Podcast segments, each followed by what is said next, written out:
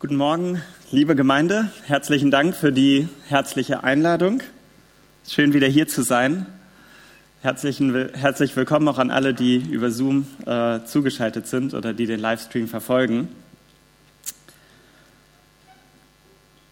Im Rahmen der letzten Shell-Studie, die ist von 2019, wurden Jugendliche gefragt, was macht ihnen am meisten Angst?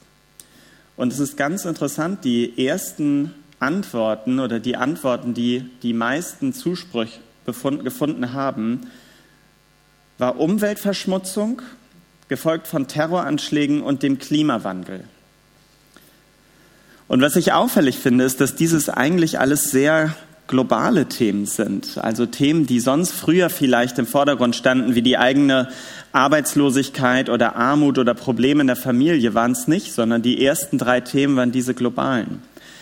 Und wenn man sich jetzt bewusst macht, dass das alles noch vor der Pandemie war, 2019 und vor dem Ukraine-Krieg, dann bewegt es uns sehr als Mitarbeiter, wie wir diese Generation von Jugendlichen wirklich erreichen können, wie wir ihnen helfen können, da sie sich einfach neben ihren persönlichen Problemen, die ganz sicher auch noch da sind und auch in hohem Maße da sind, wie Einsamkeit und das Gefühl, abgehängt zu sein, auch noch solche Sorgen machen um die Welt. Das ist echt etwas Besonderes bei dieser neuen Generation, die sich sehr, ähm, ja, auch sehr von Angst ähm, ja, verfolgt fühlt durch das, was in der Welt passiert. Das ist ein großes Gebetsanliegen und wir ringen darum, wie wir ihnen wirklich ähm, helfen können. Und das Gute ist tatsächlich, dass Gott aber unsere Not sieht und Gott kennt unsere Not, kennt auch die von jedem Einzelnen. Und ich habe mir ja in der Vorbereitung der Predigt die Frage gestellt, wissen wir denn, was unsere größte Not tatsächlich zurzeit ist? Wissen wir, was unsere größte Not zurzeit ist? Und im Bibeltext, den wir gleich zusammen lesen werden, da geht es um einen Mann, wo ich denke, der weiß, was seine größte Not ist. Ich will mit uns gemeinsam jetzt Lukas 5 die Verse 17 bis 26 lesen. Wer möchte, darf es gerne mitlesen. Die Übersetzung ist nur ganz leicht anders. Eines Tages, als Jesus wieder lehrte, saßen unter den Zuhörern auch Pharisäer und Gesetzeslehrer. Sie waren aus allen Dörfern Galiläas, aus Judäa und Jerusalem gekommen, und die Kraft des Herrn drängte Jesus zu heilen. Da brachten einige Männer auf einer Matte einen Gelähmten herbei. Sie wollten ihn ins Haus hineintragen und vor Jesus hinlegen. Weil sie aber wegen des Gedränges der Leute keinen Weg fanden, wie sie ihn hineinbringen sollten, stiegen sie aufs Dach und ließen ihn auf seiner Matte durch die Ziegel hinunter, mitten unter sie, genau vor Jesus. Als Jesus ihren Glauben sah, sagte er zu dem Mann, Deine Sünden sind dir vergeben. Die Gesetzeslehrer und Pharisäer fragten sich empört, was bildet der sich ein? Das ist ja Gotteslästerung. Niemand kann Sünden vergeben, außer Gott. Jesus wusste, was sie dachten und fragte sie, was macht ihr euch da für Gedanken? Was ist leichter, zu sagen, deine Sünden sind dir vergeben oder steh auf und geh? Doch ihr sollt sehen, dass der Menschensohn die Vollmacht hat, hier auf der Erde Sünden zu vergeben. Dann wandte er sich zu dem Gelähmten und sagte, ich befehle dir, steh auf, nimm deine Matte und geh nach Hause. Sofort stand der Mann auf, nahm vor aller Augen die Matte, auf der er gelegen hatte, und ging nach Hause. Dabei pries er Gott unaufhörlich. Alle gerieten außer sich, lobten Gott und sagten voller Furcht, Unglaubliches haben wir heute gesehen. Amen. Wir lesen mit unseren Kindern gerade so eine Einsteigerbibel, die ein. Wollt ihr die Jacke holen, ne? Wunderbar. Habe ich doch gedacht, da liegt sie. Ja, wir lesen gerade, wo wir von Kindern sprechen, meine Tochter kommt hier gerade rein. Äh, zu Hause immer so eine Einsteigerbibel. Ähm, das heißt, wir machen jetzt unsere Andacht aus der richtigen Bibel, die ist einfach nur in einfacher Sprache.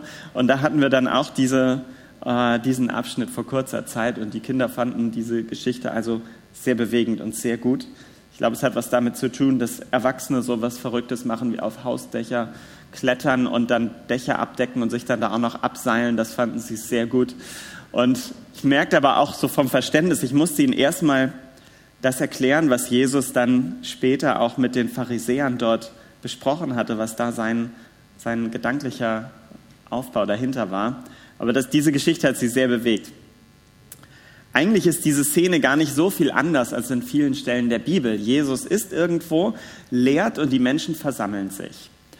Aber ein bisschen anders ist es schon, denn er ist hier in einem Haus. Also er ist nicht irgendwo auf dem Feld. Und wenn er erwartet hätte, dass so viele gekommen, dass so viele kommen, wäre er wahrscheinlich nach draußen gegangen, vielleicht auf den Marktplatz. Also äh, der Eindruck entsteht, das Ganze muss sich sehr spontan abgespielt haben. Er war in dem Haus und plötzlich strömten die Leute sehr schnell. Und dann ist es aber doch verwunderlich, es steht hier, dass auch sehr viele Pharisäer und Gesetzeslehrer darunter waren. Und die sind wahrscheinlich hier in der Stadt in Galiläa, ähm, vermutlich Kapernaum, in der Regel nicht so alle da, weil das ist so die, die ähm, geistliche Oberschicht aus, aus Jerusalem gewesen. Das bedeutet, die haben ihm schon ein bisschen aufgelaut und waren auf jeden Fall darauf hinaus, Jesus zu beobachten, was hier passiert. Also wir sehen ein sehr spontanes Zusammenlauf der Menschen, aber die Pharisäer haben darauf gewartet, wo er ist, wo er predigt und waren sofort da. Und dann ist noch eine Sache ein bisschen anders als sonst. Hier ist gleich in dem ersten Vers, vielleicht überliest man das so, aber da steht am Ende des Vers 17, und die Kraft des Herrn drängte Jesus zu heilen. Ich bin ja kein Theologe, aber ich habe nachgeguckt, im Griechischen äh, stehen da die Worte Dynamis Kyrios die Kraft des Herrn, Dynamis Kyrios. Und in diesem, diesem Zusammenhang gibt es das nirgendwo anders im Lukasevangelium. Diese Kraft des Herrn, die dort so präsent war und Jesus geradezu drängte zu heilen. Etwas Besonderes. Und ich komme am Ende noch mal kurz darauf zurück. Ansonsten, kennt ihr eigentlich noch Gedränge? Wisst ihr noch, wie sich das anfühlt? Ich denke immer noch, das ist nicht so lange her, aber es scheint ewig weit weg wenn man dann auf dem Weihnachtsmarkt sich zentimeterweise an den Glühweinstand hinan, hineindrängt. Ja, man hofft immer, da ist vielleicht eine kleine Lücke, da könnte man einen halben Meter gut machen. Oder auch im Stadion beim Einlass. Also da hat man wirklich die Körper vor und hinter sich und neben sich gespürt und durfte bloß nicht nach unten gucken und ging so mit dem Gedränge mit. Kennt ihr das noch? Ja, das kennen wir alle noch und wer weiß, ob wir das jemals so wieder erleben. Ich finde es, ja, es war schon ganz irre. Und so ein Gedränge herrscht hier vor. Ähm, so ein Gedränge, auch um die Fenster herum. Und damals hatten die Häuser ja keine großen Fenster.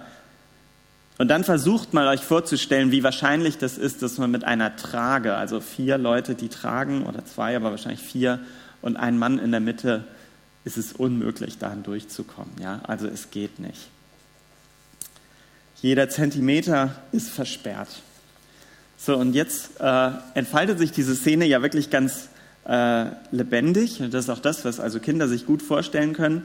Die gehen also außenrum aufs Dach. Meistens hatten die ja oben auch diese Dachterrasse zum Trocknen von, äh, von Flachs oder von anderen Sachen, äh, von Essen. Und dann ähm, gehen die da oben hin und fangen an, das Dach abzudecken. Und sie fügen also quasi dem Gastgeber einen kapitalen Dachschaden zu. Wir hatten gerade auch so einen Kleindachschaden, dass nur ein Ziegel ist gesprungen und sofort lief das Wasser durch im Februar und macht einen hässlichen Wasserfleck an der Decke. Also es kann ein Ziegel sein, aber die decken wirklich das ganze Dach so auf ein, zwei Quadratmeter ab.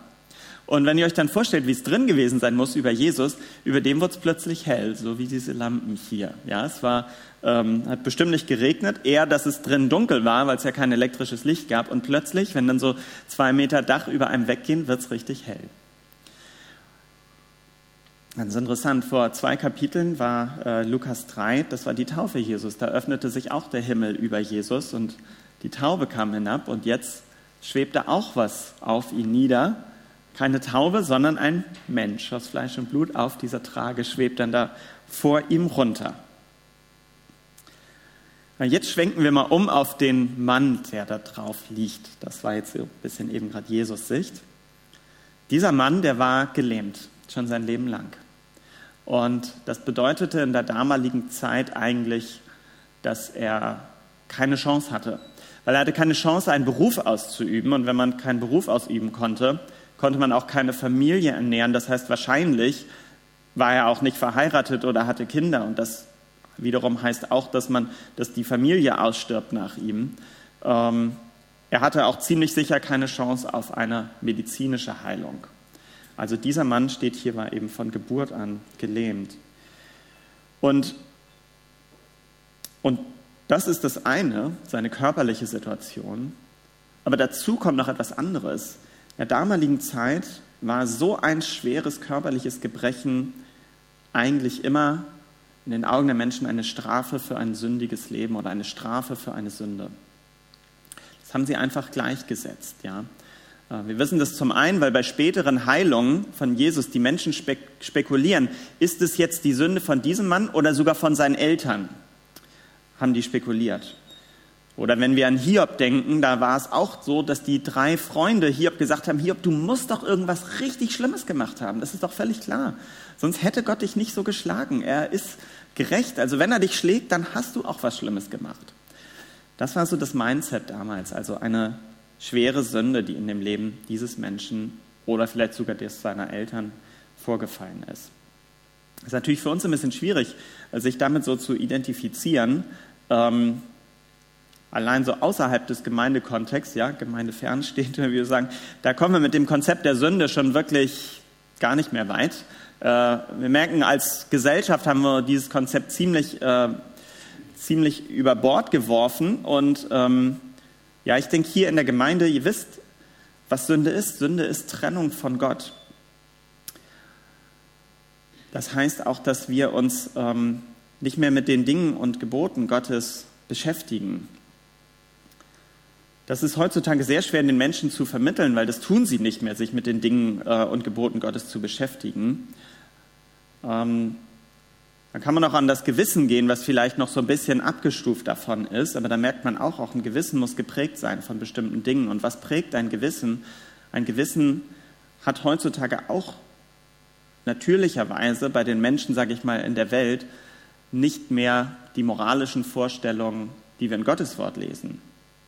Und noch ein bisschen darunter haben wir eigentlich nur noch die Scham, also das Schamgefühl. Das ist etwas, was noch ein bisschen tiefer sitzt das kann man selbst auch abtrainieren, aber es ist noch ein bisschen vielleicht noch so der Restmarker von dem, was eigentlich das Gewissen und letztlich was so der, äh, die Gedanken und die Gebote Gottes sind.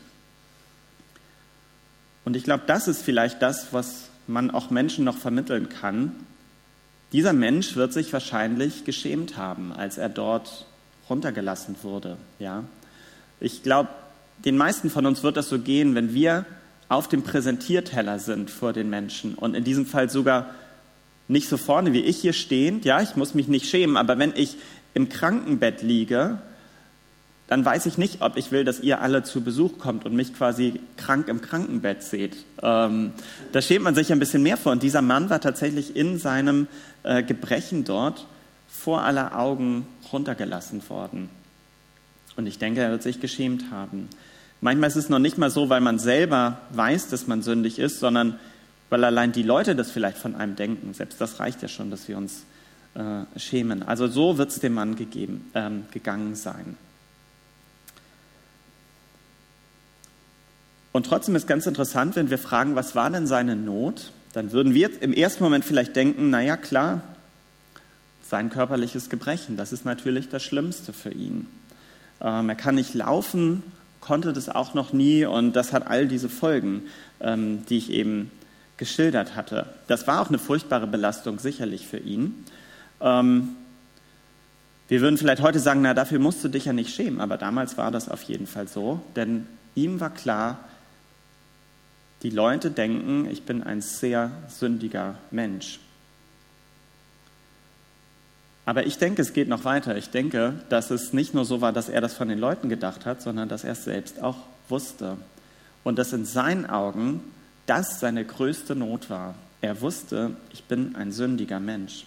Ob er jetzt eine Sünde getan hat, die das in Anführungsstrichen ähm, ausgelöst hat, dass er so lahm ist. Denkt nicht, wenn er von Geburt an so war.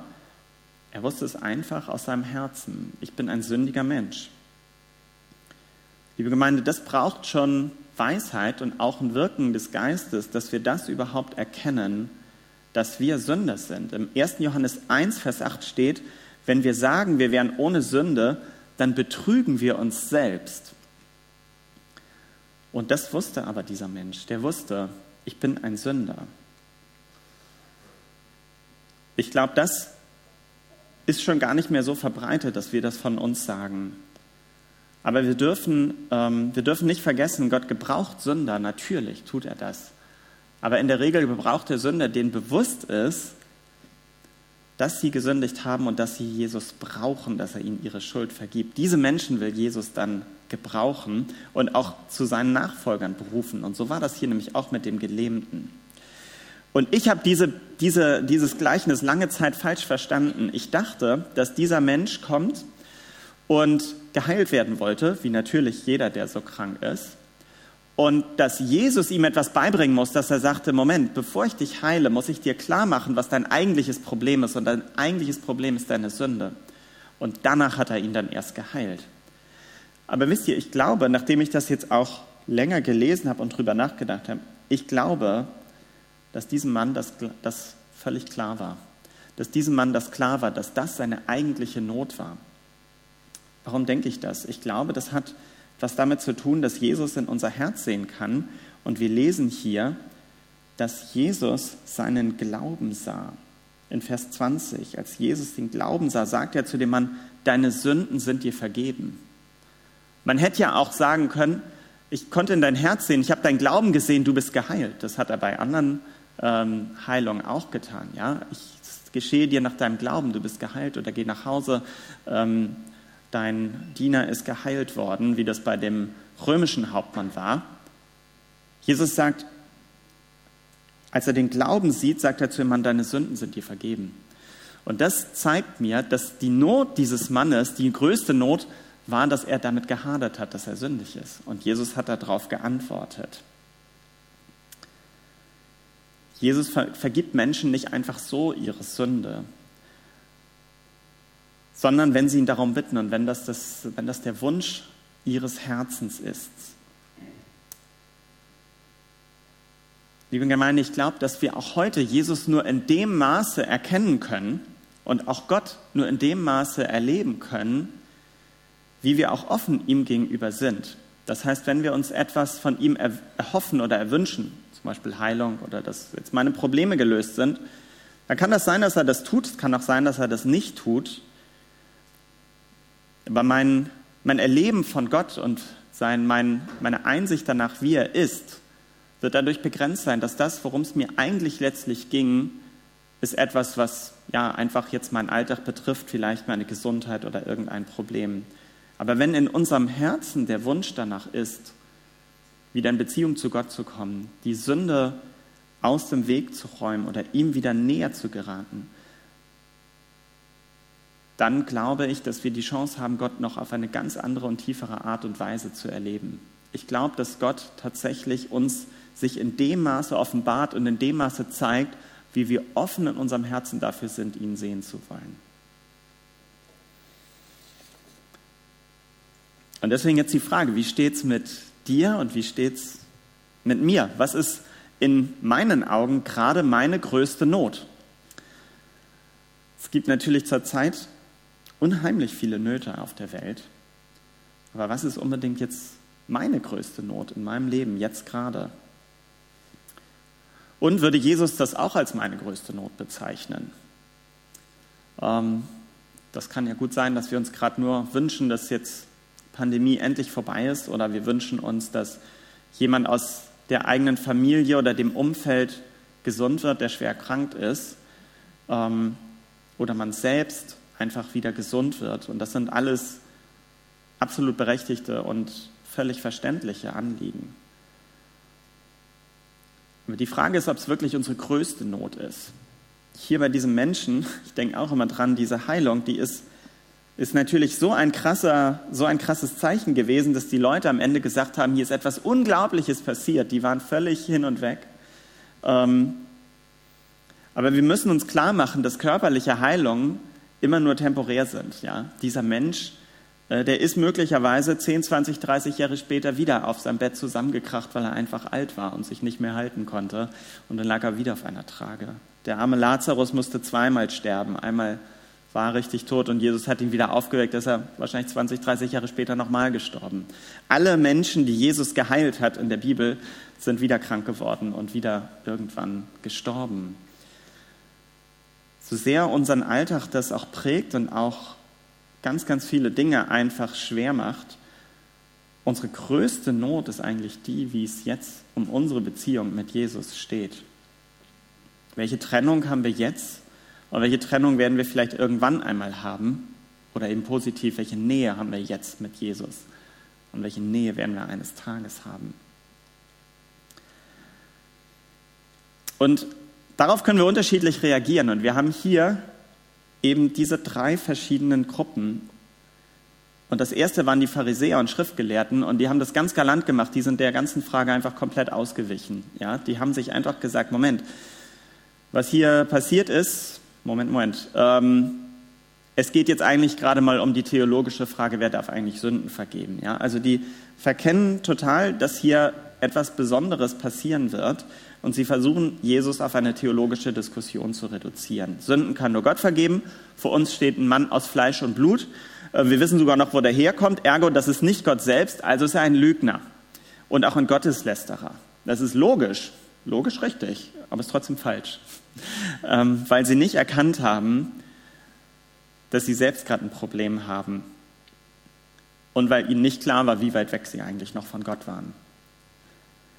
Also bei dieser Erkenntnis von Gott hilft ihnen ihre Logik und auch ihr theologisches Wissen nichts. Deswegen ist es so entscheidend, wie offen sind wir in unserem Herzen in diesem Moment für Gott. Und die Pharisäer waren eben überhaupt nicht offen.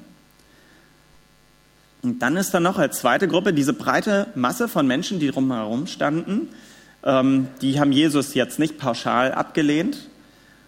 Und manche waren Manche waren vielleicht ein bisschen skeptisch und manche waren vielleicht auch sehr bewegt von dem, was Jesus gemacht hat. Und sie haben auf jeden Fall zugehört und das ist ja auch schon sehr gut.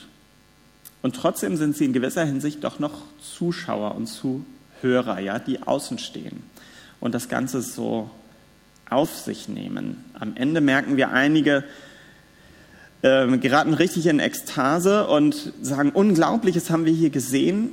Bei einigen heißt es auch, sie, sie, also sie, sie lobten Gott und dann trotzdem sagen sie auch, etwas Unglaubliches ist hier passiert. Es steht jetzt nicht, dass viele zum Glauben kamen. Das steht bei manchen Heilungen auch. Viele kamen zum Glauben. Das steht hier nicht. Sie sagen eher, etwas Unglaubliches ist hier passiert. Und ich glaube, dass wahrscheinlich viele weggehen und sind bei diesem Unglauben stehen geblieben. Sie sind zumindest nicht Nachfolger geworden. Also zumindest lesen wir es hier nicht. Also sie stehen ein bisschen einfach in der Distanz und verfolgen, was Jesus so macht. Das kann man auch machen, wenn man versucht, Jesus zu begreifen, einfach aus der Distanz diese Beobachterrolle einzunehmen. Aber ich glaube, wenn wir dann gerade immer nur so Ausschau halten darauf, dass Gott jetzt irgendwas Spektakuläres macht, dann können wir mal Glück haben, dass das passiert. Aber ganz häufig passiert dann eben auch nichts, weil diese Menschen Zuschauer waren. Und um Jesus wirklich zu erleben und zu begreifen, müssen wir uns auf etwas einlassen. Und das finde ich eben das Krasse, was dieser als dritte Gruppe hier, dieser Mann und auch seine Freunde, er ist nicht nur einer, also Jesus spricht ja auch immer ihren Glauben an, also die Freunde sind etwas ganz Besonderes. Man könnte hier eine ganze Predigt über Freundschaft drüber machen, wie krass diese Freunde waren, die diesen Mann das ermöglicht haben. Aber ich nehme jetzt mal den Mann. Es ist eben die dritte Möglichkeit, Jesus zu begegnen, und dieser Mann setzt alles auf eine Karte. Und es ist ihm auch egal, dass er auf dem Präsentierteller sitzt und seine ganze Schuld ähm, offen vor die Menschen tritt. Es wird zwar nicht darüber geredet, welche Sünden er jetzt hatte oder so, aber einfach in den Augen der damaligen Zeit war das ein sehr sündiger Mensch. Das ist ihm egal. Auf jeden Fall ist es ihm nicht so wichtig, wie dass er direkt vor Jesus kommt, direkt vor seine Füße. Der setzt wirklich alles auf eine Karte und für ihn zählte nur, nah bei Jesus zu sein. Und dann ist das Tolle eben, wenn man erlebt, Jesus handelt entsprechend seinem Glauben. Ja? Das ist wieder dieses Prinzip. Wir erleben Gott nur so, wie wir selber ihm offen gegenüber sind. Er handelt nach unserem Glauben. Und dieser Mann hatte eben nicht nur den Glauben daran, dass er geheilt werden könnte, dass Jesus ein Heiler war, sondern weil der Heilige Geist ihn wirklich auch, denke ich, diese Erkenntnis geschenkt hat, weil sein Herz da offen war, hatte er keinen Zweifel daran, dass Jesus Sünden vergeben kann. Als Jesus seinen Glauben sah, sagte er zu dem Mann, deine Sünden sind dir vergeben. Auch daran hatte er keinen Zweifel. Er wusste, dies ist Jesus. Ich glaube, wenn wir uns selbst die Frage stellen, was ist wohl jetzt gerade unsere größte Not, dann ist das eine sehr gute Hilfe für uns, denn das kann ein guter Marker sein, so ein Indiz zu spüren, wie offen wir selbst gerade für Jesus sind, jetzt in dieser Situation, wie wir ihn erleben wollen. Also deswegen merkt euch vielleicht einfach mal für die nächste Woche die Frage, was ist wohl gerade meine größte Not? Und was sagt das über meine Beziehung zu Jesus aus? Das soll einfach eine Hilfe sein für uns. Ganz zum Abschluss will ich noch kurz auf das eingehen, was ich am Anfang sagte mit diesem Dynamis Kyrios, was hier nur einmal im Lukas-Evangelium überhaupt gebraucht wird, dass da die Kraft des Herrn gegenwärtig war und den Jesus quasi gedrängt hat, ein, ein Heilungswunder zu tun. Warum war hier die Kraft Gottes so gegenwärtig in dieser Situation? Ich glaube, wir können sehen, dass, dass Gott es in diesem Moment besonders darauf ankam, etwas zu tun.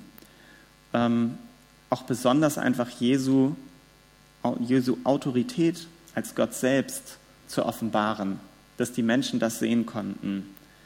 Er spricht von Sünden frei, weil er selbst Gott ist. Und das hat Jesus selbst nicht immer offenbart. Es war ihm ganz häufig vor seinem Tod wichtig, dass die Leute dann nicht groß rumerzählen und sagen, ähm, wer ihn da geheilt hat. Das sagt Jesus ganz häufig bei Wundern, erzählt es nicht weiter. Und wir fragen uns, warum denn nicht? Warum denn nicht? Aber es war ihm am Anfang bis zu diesem Weg zum Kreuz wichtig, dass das einzelne Menschen, die offen ihm gegenüber waren, erkennen können. Aber es ist noch nicht der Auftrag, es weiterzuerzählen. Das kommt erst danach, nachdem Jesus ans Kreuz gegangen ist, dass er seinen Jüngern und auch all seinen Nachfolgern das aufträgt, diese Botschaft in die Welt zu tragen. Aber hier ist so ein Moment, wo Gott selbst Jesu Natur und Jesu Autorität wirklich offenbar macht. Also da ist Gott selbst ganz gegenwärtig in der Kraft seines Geistes und stellt sich auch dazu, wer Jesus ist, dass er Gott selbst ist und dass er auch die Vollmacht hat, Sünden zu vergeben, damit die Leute gleich wissen, dieser Mann hat die Vollmacht, Sünden zu vergeben. Er ist Gott. Und für uns bedeutet das, dass wenn wir in so einem Moment sind, wo wir das Gefühl haben, dass der Geist Gottes gegenwärtig ist und uns irgendwie anrührt und auch bewegen will, dass wir den nicht verstreichen lassen dürfen, denn es gibt nicht unendlich viele Momente davon. Ja, Jesus ist, äh, ist uns nahe, denen, die ihn suchen, aber es gibt nicht unendlich viele Momente davon, wo wir wirklich das, das Gespür, dieses Gespür haben. Vielleicht, wenn ihr so einen Moment schon mal hattet, wisst ihr, was ich meine dass der Heilige Geist jetzt da ist und etwas tun will. Und der Schreiber des Hebräerbriefs formuliert das auch und sagt, heute, wenn du seine Stimme hörst, verhärte dein Herz nicht. Und das wünsche ich euch auch, dass ihr, wenn ihr die so einen Moment erlebt, dass ihr ihn nicht vorübergehen lässt, sondern dass ihr ihn nutzt und dass, euch, dass ihr euch ansprechen lasst ähm, von Gott. Vielleicht in der nächsten Woche, vielleicht in den nächsten Wochen, die kommen. Aber es ist ein, eine wirkliche Gnade und ein wirklicher Segen, dass Gott uns solche Momente schenkt, so wie das hier für die Menschen der Fall war. Ich wünsche euch auch, dass ihr einfach bei dieser Frage, was ist meine größte Not heute, ähm, Jesus wieder näher kommt und dass es eure die Offenheit vergrößert im Herzen, ihn zu erleben, dass er sich euch auch zeigt, wie er ist. Amen.